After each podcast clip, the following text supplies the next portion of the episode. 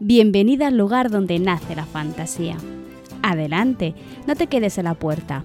Entra y siéntate. Hoy vamos a hablar sobre libros LGTB de fantasía escritos por autoras nacionales.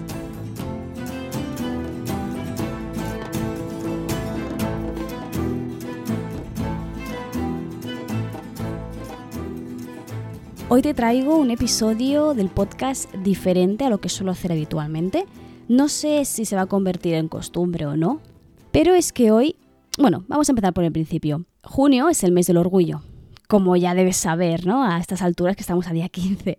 Por mucho que el día 28 sea el día oficial para esta reivindicación, ¿no? Es algo que se ha extendido durante todo el mes de junio para hacer mucho más presente, ¿no? La necesidad de acercar algo tan normal y natural al día a día de todo el mundo.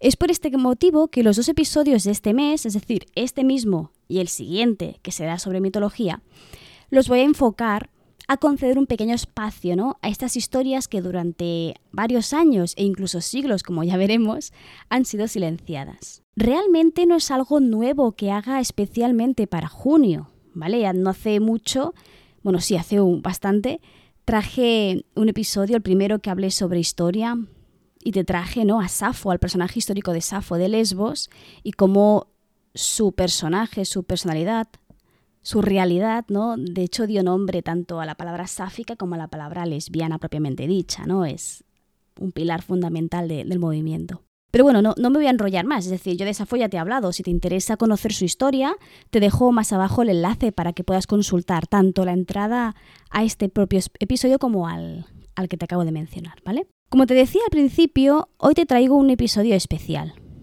No es especial porque trate sobre literatura LGTB, porque para mí en concreto que se den personajes LGTB en una historia es algo que me parece básico. Para mí es una realidad que es lo más normal y natural, por lo tanto, encontrarme una historia en la que todos los personajes pertenecen ¿no? a la cis heteronorma me parecen una fantasía e incluso las puedo llegar a tachar de inverosímiles. Y aquí tengo que hacer una pequeña nota que es muy tonta pero que es importante, ¿vale? El título de este episodio es 14 libros LGTB de fantasía escritos por autoras nacionales. Cuando digo libros LGTB, no estoy queriendo decir que exista una literatura exclusivamente LGTB. Se trata de SEO, esto tal cual, ¿vale?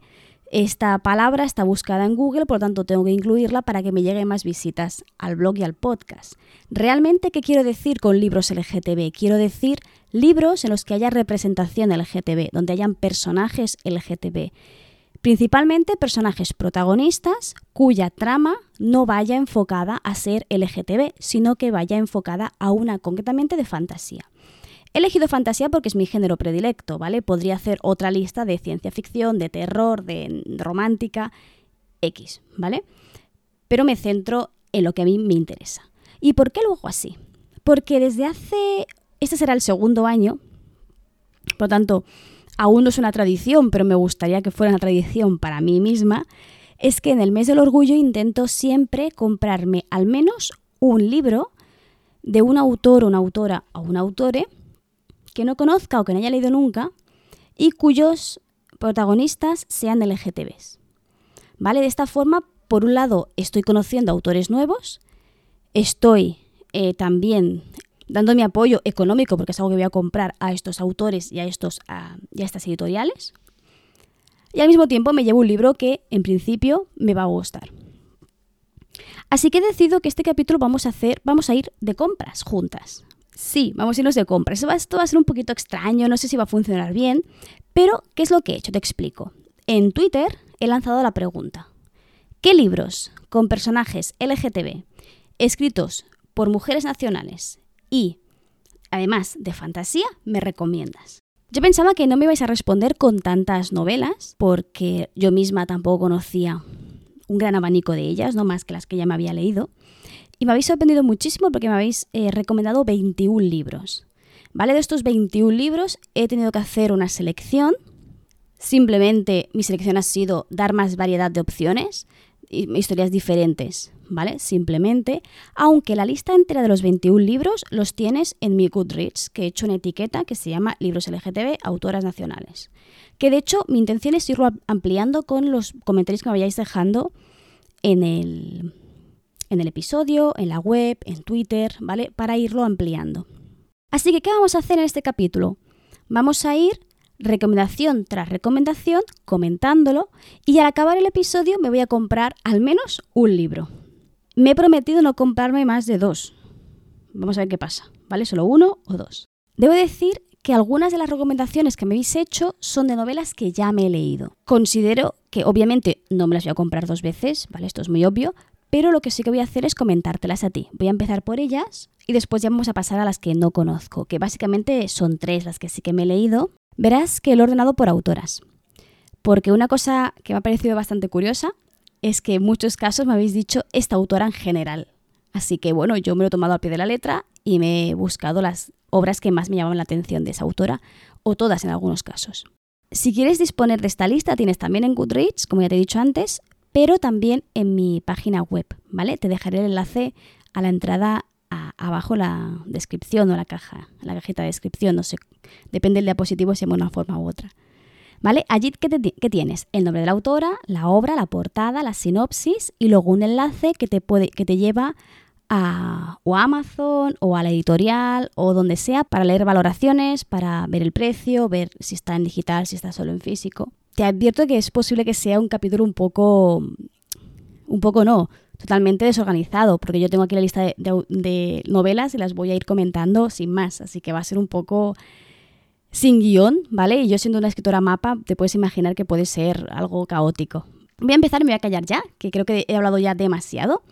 La primera autora que me han recomendado es una autora que ya he hablado en el podcast y que traje de hecho para hacer una entrevista, que es Laura, Laura G. W. Messer, con la, la trilogía de guerras. Tengo ligeras sospechas de que todo lo que escriba Laura seguramente incluya personajes protagonistas LGTB, por lo tanto sería una de estas autoras a tener en cuenta en este aspecto en concreto. ¿De qué va Guerras? ¿Vale? Guerras te, las te lo puedo explicar así brevemente porque lo he leído. Y de hecho te lo recomiendo mucho si te gusta la fantasía. Son dos reinos enfrentados. Uno se asemeja mucho a, a la Roma antigua, donde destacan por ser una fuerza especialmente militar. La segunda, en cambio, esta primera sería Belaria, la segunda es Niola. Es un reino que destaca por la magia, ¿vale? Se asemeja mucho a Egipto y tiene la capacidad de hacer magia. Esta magia es muy curiosa, ¿vale? Se llama la Guerra de la Alianza porque se hacen con anillos, ¿vale? Tú te pones un anillo que te vincula mentalmente o no sé bien cómo decirlo, mágicamente, a otra persona que siempre tiene que ser de tu género opuesto, es decir, eh, hombre-mujer, mujer-hombre. Esto que podría ser muy canónico, muy clásico, muy canoso, ¿sí?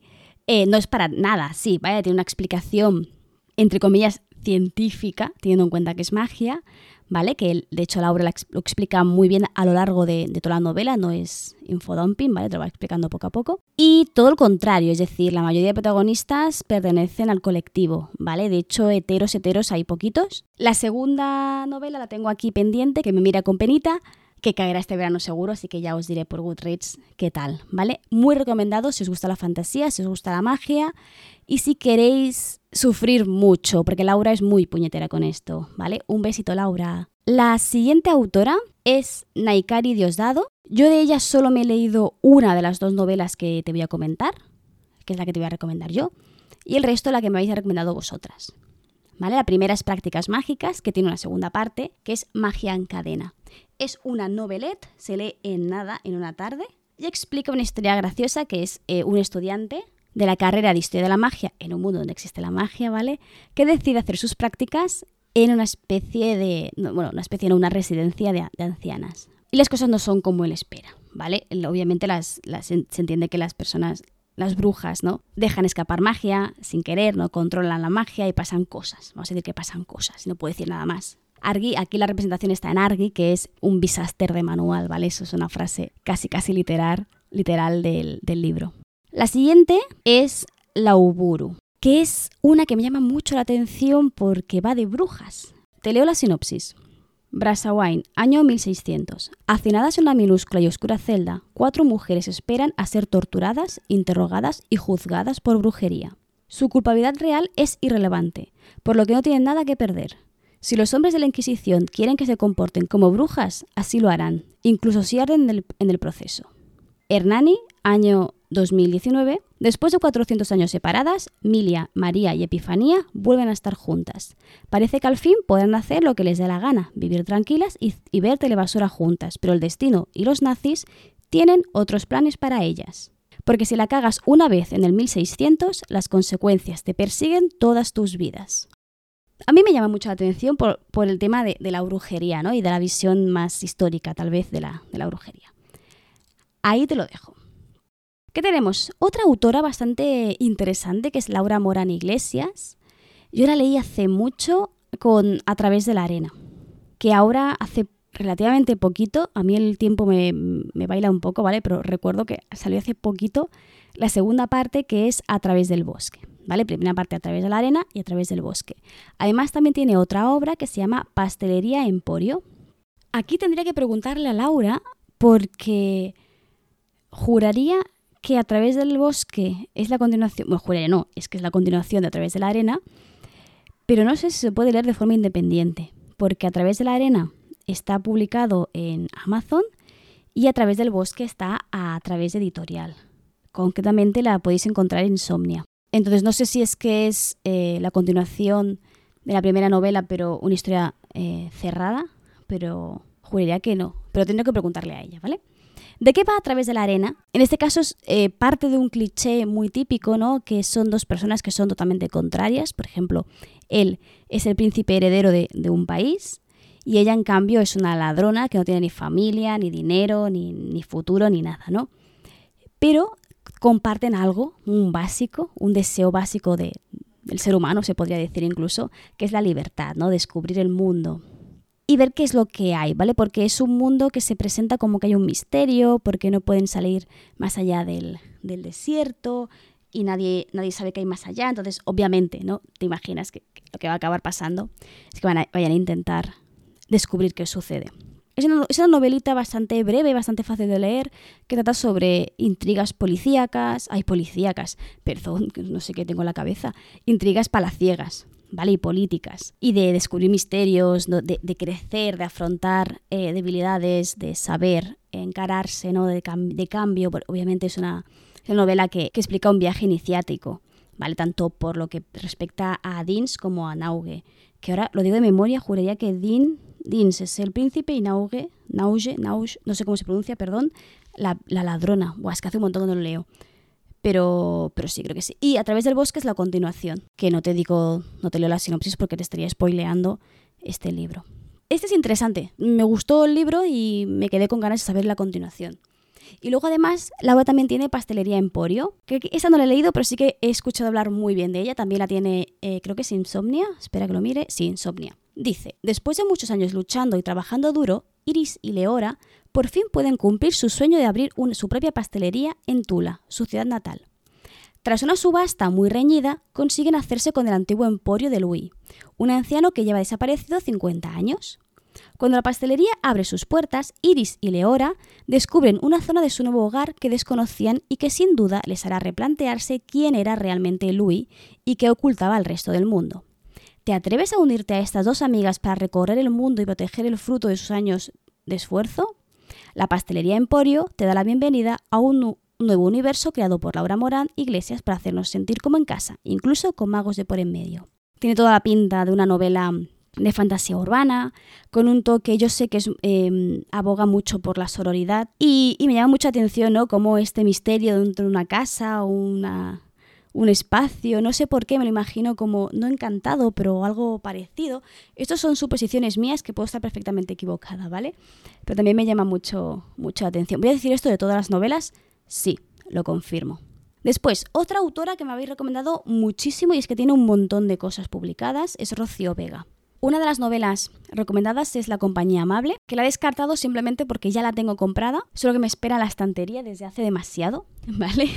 tengo que leer algún momento. Otra que me habéis recomendado mucho y muchas veces, muchas veces a lo mejor son dos o tres, Tampoco soy una gran influencer, que es Horizonte Rojo. Horizonte Rojo son siete números, pero cada uno de ellos de 50, a ver, el primero es de 57 páginas, ¿vale? Para que te hagas una idea. ¿De qué va Horizonte Rojo, vale? Esto, eh, aquí he hecho trampa, porque no es fantasía, es ciencia ficción, pero es que lo tengo tan pendiente que lo he incluido, ¿vale? Así que vamos, vas a permitir la licencia. Dice así la sinopsis. Eh, la sinopsis del primer ejemplar, ¿vale? Del número uno. Reaker no es buena persona. Como líder del grupo de mercenarios espaciales Horizonte Rojo, se dedica a disparar a gente de planeta en planeta por dinero. Bebe demasiado, su vida social es un desastre y tiende acabar en la cama con quien menos le conviene, como por ejemplo con miembros de su tripulación. Después de que una de sus misiones se le complique y deba enfrentarse a uno de sus compañeros, lo que parecía un encargo fácil acaba convirtiéndose en un infierno. Al fin y al cabo, Kerr no sabe qué es peor, si una lluvia de disparos de los bien entrenados soldados de Thor Arrian o las heridas emocionales, esas que los nanomédicos no curan tan fácilmente. Me gusta mucho el personaje protagonista, es decir, mm, me llamó mucha atención enseguida la, la, imagen, la portada, no sé si la recuerdas. Tienes en podcast es difícil transmitir una imagen, ¿vale? Pero la tienes en la entrada, en la que se ve em, una mujer, ¿no? Con armadura, con una especie de pistola láser, ¿sí? Con una mirada así, pues eso, dura, ¿no? Y la descripción que hace me llama mucho, mucho la atención. Tiene muy buenas críticas y la verdad es que me lleva tentando desde que salió prácticamente, solo que soy así, yo compro pocos libros porque leo despacito. Esa es una posibilidad, ¿vale? Sería la primera de Horizonte Rojo, que es un encargo fácil, después vendría envío especial, sin salida, reencuentros, cicatrices, al límite y proyecto Prometeo, que no te voy a mentir, a mí me ha llamado mucho el proyecto Prometeo porque he dicho, ay, ¿cogerá mitología griega? Mm, no lo sé. Así que voy a tener que leerme siete ejemplares, hay siete episodios, o no sé si los llama episodios o volúmenes, de Horizonte Rojo para llegar a descubrir si realmente coge esa referencia mitológica o no, porque yo soy así. Eso por lo que respecta a Rocío Vega. También tengo a Isea M. Zubieta. Es una de esas autoras que, de hecho, sigo por Twitter desde hace muchísimo, he ido viendo las publicaciones que he ido saliendo y que siempre he dicho, ay, me llama la atención esta novela y por motivos que no sé por qué, nunca he acabado comprando sus libros. Yo he hecho una selección de dos.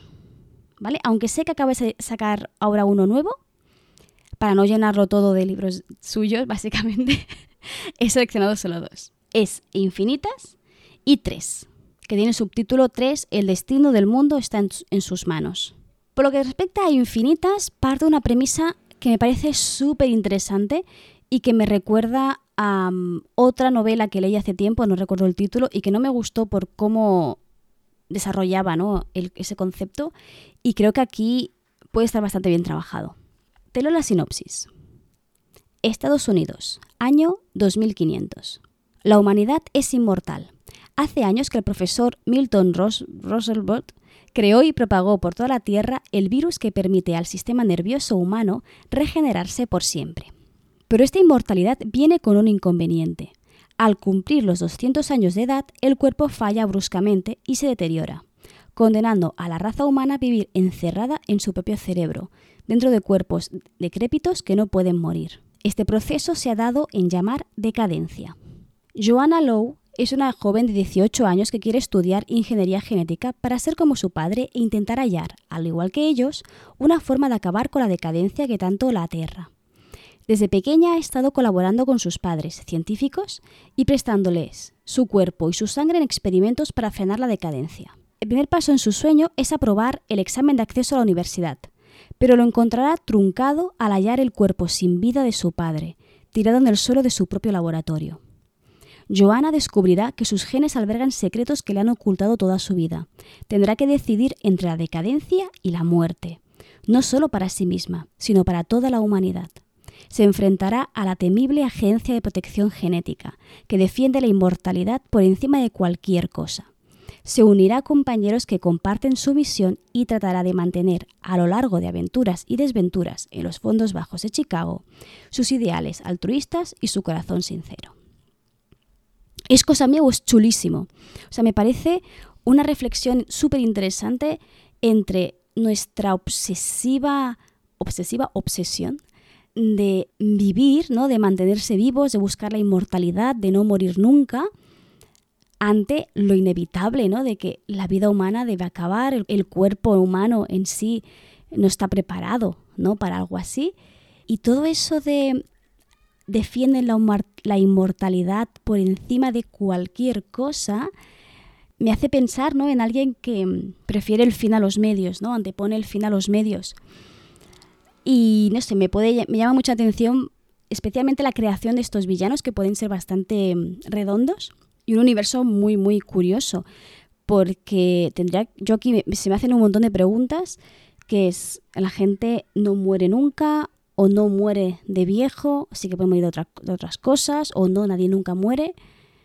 Y cómo eso ha hecho cambiar el mundo, mm, no habría una superpoblación, hay controles de natalidad o, qué, ¿no? Es como, wow, un mundo nuevo entero que podría ser súper interesante, ¿vale? Ya sabes que a mí el world me, me mata, me flipa. Este en concreto tiene muchas papeletas, ¿vale? Ya te lo digo, porque este me llama muchísimo la atención. De la misma autora tenemos tres, que, se, tiene, se titula tres, pero luego tiene el subtítulo de El destino del mundo está en sus manos, ¿vale? Es que no sé si es también título o no. Este libro en realidad me llama atención por la portada, no voy a mentirte. Mm, y pro. De hecho, no me he leído la sinopsis hasta ahora mismo que voy a hacerlo, así que vamos a ver qué tal. Dice así: Juntas pueden cambiar el curso de la Tercera Guerra Mundial. Todos los jóvenes de la Alianza de Naciones reciben unos misteriosos implantes dentales desde su más tierna infancia, pero no todos los pierden al crecer. Alma conserva una muela, lo que le da una recién descubierta habilidad para el cálculo y la lógica, que entrenará bajo secreto de Estado en la academia. Ner tiene un colmillo de leche y una fuerza colosal, su única arma para enfrentarse al odio de todos, a ojos de los demás. Ner es sino-coreana y por tanto enemiga de la alianza. Minerva es la única hija de Cibeles, Lisón de Ugarte, expresidenta de España, general de la Alianza y directora de la Academia, y es también su mayor decepción, una chiquilla ordinaria y cobarde. Ay, me encanta. Sigo. Las tres se, se, conocerán en la academia junto a otros jóvenes privilegiados. Las tres descubrirán que tal vez no sean tan afortunadas. Las tres harán frente en el año 2085 a una tercera guerra mundial que lleva librándose desde que nacieron. Me gusta un montón la idea de los, de los dientes. Me llama mucho la atención porque dice, todos los jóvenes de la Alianza de Naciones reciben unos misteriosos implantes dentales desde su más tierna infancia. Pero todos se caen, entonces desarrollan una, la que sería alma, cálculo y lógica, NER, fuerza, y Minerva no se sabe, o no tiene. ¿Vale? Pero por un momento me recuerda muchísimo a los, a los nacidos de la bruma, que dices, ¿qué tiene que ver eso con nada? Tiene que ver, ¿vale? No es que quiera meter a Sanderson en todos lados. Es que por lo visto, una muela, un colmillo, tal vez el tipo de diente te da un tipo de habilidad diferente, no lo sé, pero me llama mucho la atención, me llama muchísimo la atención, sobre todo, perdón, soy pesado con esto, Minerva, que sería em, Atenea en romano, hija de Cibeles, que sería Cibeles, es algo parecido a Gaia. Ay, la diosa Cibeles luego fue asimilada en Roma y no sé con quién se junta. Bueno, que, eso, eso que hacen los romanos de juntar varios dioses y los meten y los crean uno nuevo, pues algo así. Y, yo qué sé, me ha llamado la atención. Me llama mucho la atención. Ay, Dios mío.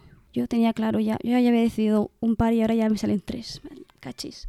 Bueno, sigo, sigo, sigo.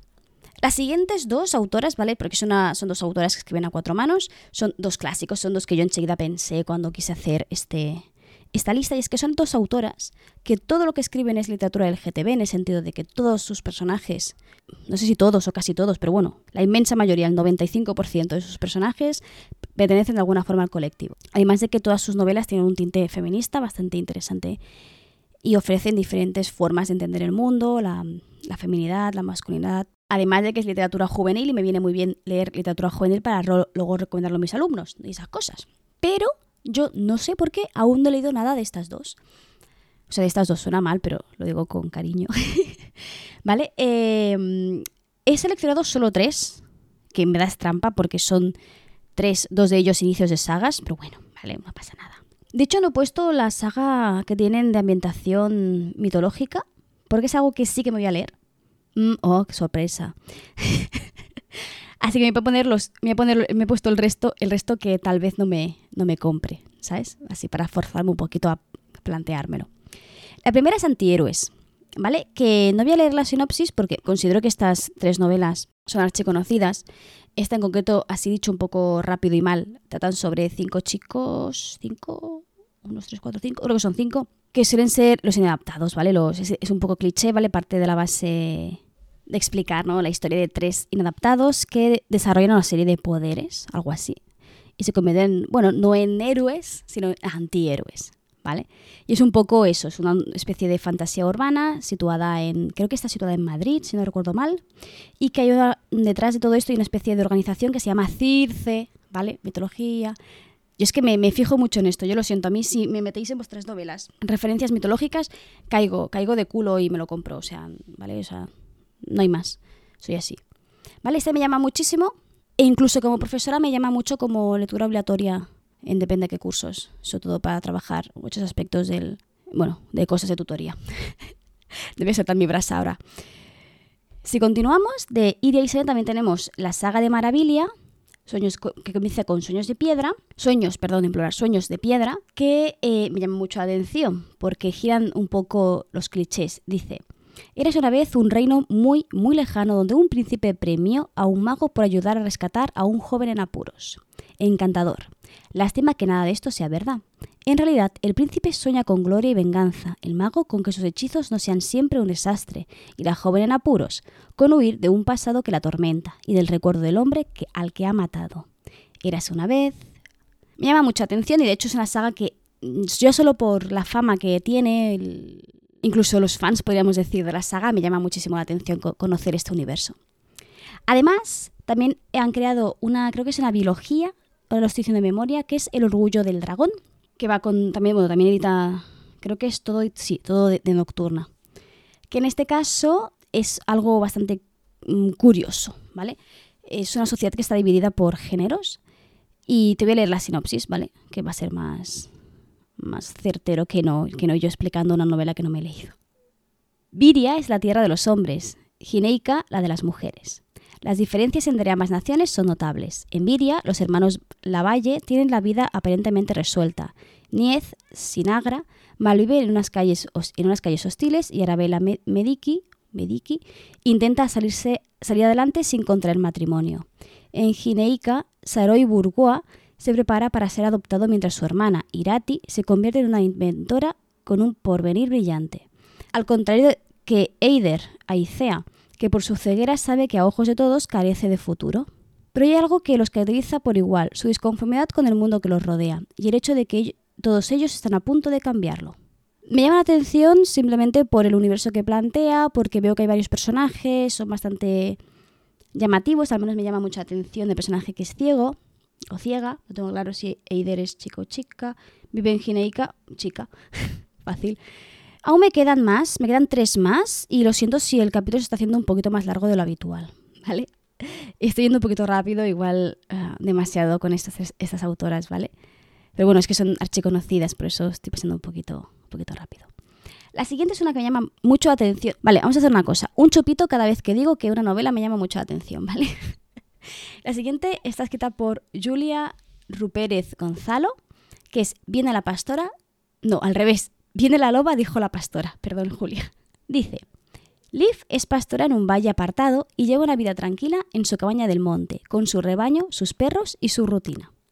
Cuando una bestia mata a varios de sus animales, la pastora decide encargarse de ella para que no se repita, pero pronto descubrirá que la loba es mucho más que eso. Una historia sobre el encuentro de dos almas indómitas. Una historia sobre la confianza que crece con el paso del tiempo. Una historia sobre construir un hogar. Y no sé, o sea, no sé, me transmite la portada mucha ternura porque parece una mujer abrazando a un, bueno, un lobo, no se entiende. Y me llama mucha atención porque coincide un poco con una sinopsis que podría ser perfectamente la sinopsis de una historia que yo tengo aparcada desde hace muchísimo en, en un cajón y, yo qué sé, solo por eso me llama, me llama bastante. Además de que voy a entrar un segundo porque es, bueno, lo edita Dorna y juraría que es una novelita bastante corta.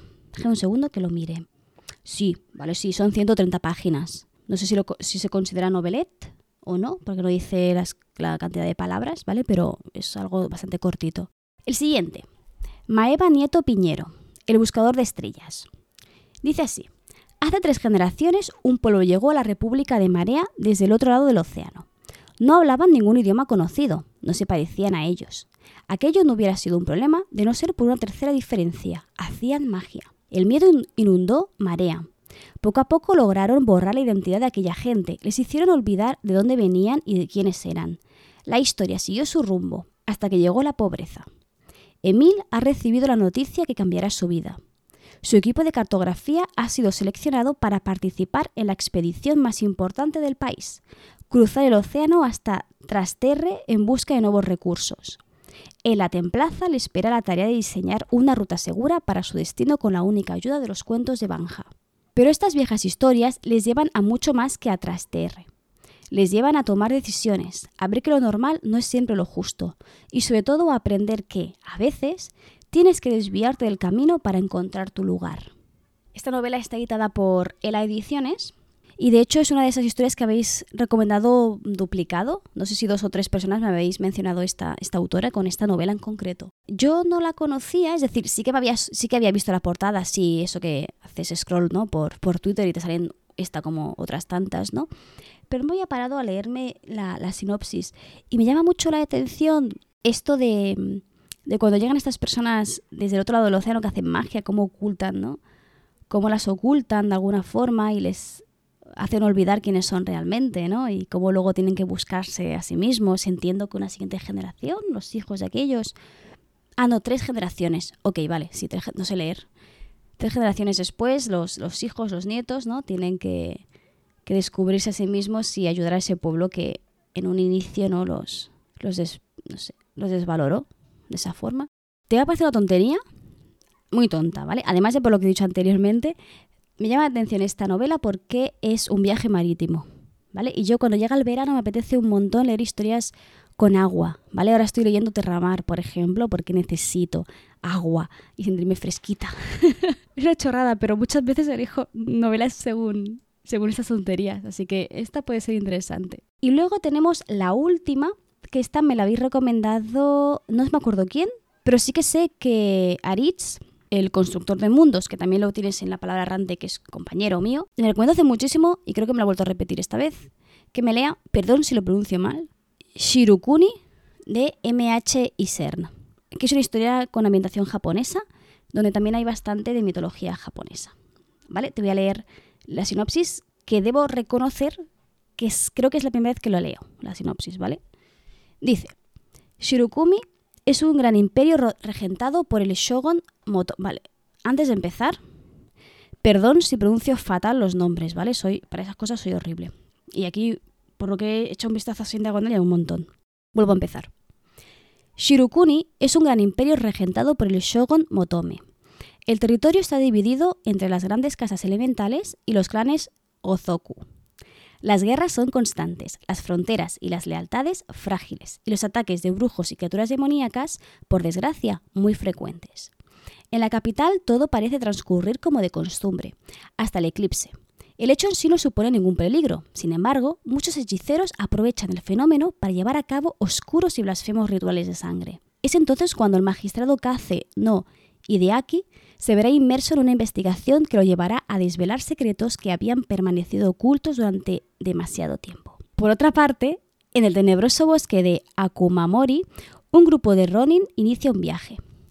Tendrán que cuidar sus pasos y caminar con cautela, pues no solo los peligros del bosque acechan entre los árboles, también son perseguidos por un misterioso samurái, un samurái lleno de sombras. No sé si es biología, trilogía, saga, pero tiene una segunda parte que ya está publicada en Amazon, porque es autopublicado, que es La leyenda de los tres brujos.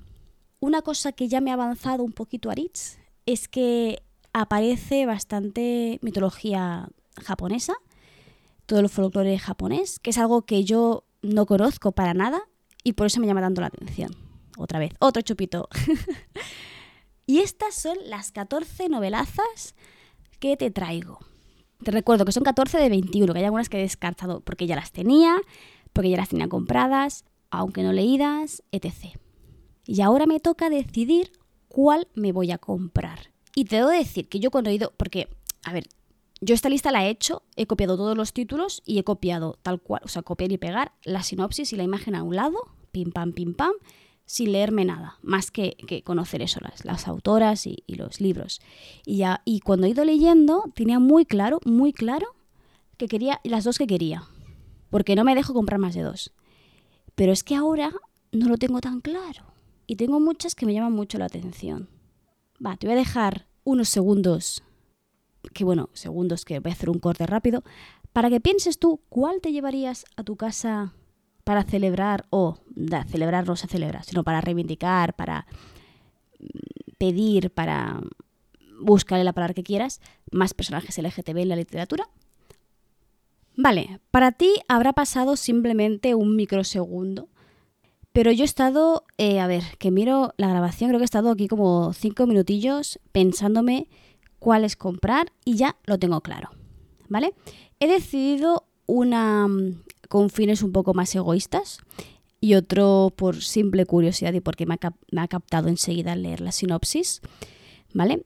Em, he seleccionado tres y uno lo he dejado para cuando me acabe una de estas dos, ¿vale? Me he puesto este, esta premisa, porque no sé tú, pero yo cada vez eh, compro libros y leo lento, así que se me acumulan y se me acumulan. Y tengo, ahora mismo que estoy leyendo más en digital, tengo el ebook a reventar, ¿vale? Pero bueno, ¿qué he decidido que voy a comprar? Voy a comprarme esta, última novela, la de, mm, espero pronunciarlo bien, Shirukuni, ¿vale? Porque me llama muchísimo la atención el mundo japonés desde que leí la del guerrero, no sé qué, bajo la sombra del cerezo, de David Hill, ¿vale? Eh, me llamó muchísima atención este universo, es algo que siempre me ha llamado, me ha llamado mucho por simple desconocimiento, ¿vale? Así que esta, por curiosidad, por el universo y porque me encantaría poder hablar de mitología japonesa en el, en el podcast. Así que mmm, tiendo, tiendo la red. Y la segunda novela que ya me he comprado y que ya está yendo hacia mi ebook es el de Infinitas. ¿Vale? Cuando he leído la sinopsis me he quedado encandilada, o sea, me he quedado encantada, me ha llamado muchísimo la atención. No he podido evitarlo, es decir, directa. Los he comprado en ebook. Aquí tengo que decir una cosita a Roca Editorial. Por Dios, un ebook a 6 euros es un robo. Es decir, vale que el original está a 16, pero hostia, que es un ebook. Pero pero bueno, ahí está, comprado. ¿Vale? Eh, si vas a comprar alguno de estos 14 libros, te agradecería muchísimo que si lo haces, especialmente los que son autopublicados o los que son de editoriales grandes como Roca, que lo hicieras a través de Amazon, de mi enlace de afiliados en concreto, porque me da eh, cierto porcentaje al hacer una compra. Obviamente las que son editoriales más pequeñas te he puesto el enlace directamente a la editorial para que no se lleven eh, comisiones que no, que no deben, ¿vale? Y obviamente si vas a abogar por darle visibilidad, darle fuerza y darle apoyo a librerías independientes y pequeñitas, todo tuyo, ¿vale? Te dejo aquí la recomendación, obviamente. Pues si tenías curiosidad, la tercera que he seleccionado para cuando me acabe una de estas dos es Horizonte Rojo aunque he hecho trampa un poquillo y no es del todo fantasía, ¿vale? Y el de Viene, viene la loba, dijo la pastora, la tengo también un poco aquí en el limbo, sería como el cuarto, estas, esta posición en la que si me acabara, pues dos, vendría, me compraría de Viene la, la loba, bien dijo la pastora. ¿Vale? Pero bueno, me puedes hacer aún mucho más el lío, me puedes liar, me puedes marear si me recomiendas obras maravillosas con personajes LGTB como protagonistas en los que se dé representación a cuantas más letras mejor, ¿vale? Como no me he leído los libros, no sé si solo representan Ls, Gs, Bs o si también hay representación trans, ¿vale? Que suele ser la sigla que siempre nos dejamos un poco en el olvido. Ni que decir de la I, ¿no? Que a veces en la, en el rótulo ni, lo, ni lo comentamos, ¿no? Por tanto, si tienes recomendaciones de otros libros LGTB de fantasía o ciencia ficción escritos por autoras nacionales, por favor, déjamelos, ¿vale? Tanto por Twitter como en comentarios de la entrada del episodio, ¿vale? Y les echaré un vistazo y si me llama la atención lo añado a la lista de Goodreads. No descarto hacer otra lista así, ¿vale? Si te gusta este formato de podcast, dímelo, ¿vale? Y si no te gusta también, porque así decido no hacerlo más y ya está, y hacer otras, otros con un contenido más claro, más objetivo, más de dar información, pero no sé, igual es esto de, de estar muy encerrada en casa, que necesito un poco de interacción humana y me dedico a ir de compras sola, fingiendo que, que está aquí conmigo estando con él. ¿Vale? Eso suena un poco a estar medio loca. Pero no sé, me ha gustado la experiencia de poder compartir esto, de hacer este, esta búsqueda que he hecho y, conocer estas dos autoras que, que no conocía como autoras, por mucho que sí que las siguiera por Twitter. Y ya está, ¿vale? Voy a dejar aquí. Te voy a recordar muy brevemente que te puedes unir a mi lista de newsletter más abajo. Recuerda que aquí paso información de todo lo que voy publicando en este podcast, en el de la palabra errante, los cambios que, que voy decidiendo hacer. Y además tienes acceso al contador de palabras mensual y bla, bla, bla, bla. Eso ya lo sabes. Me despido por hoy. Nos escuchamos, o al menos me escuchas tú a mí, dentro de otros 15 días y te recuerdo una de las cosas más importantes que siempre intento no olvidarme, que es recordarte que aquí en este pequeño rinconcito de Internet, siempre, siempre, siempre vas a ser bienvenida.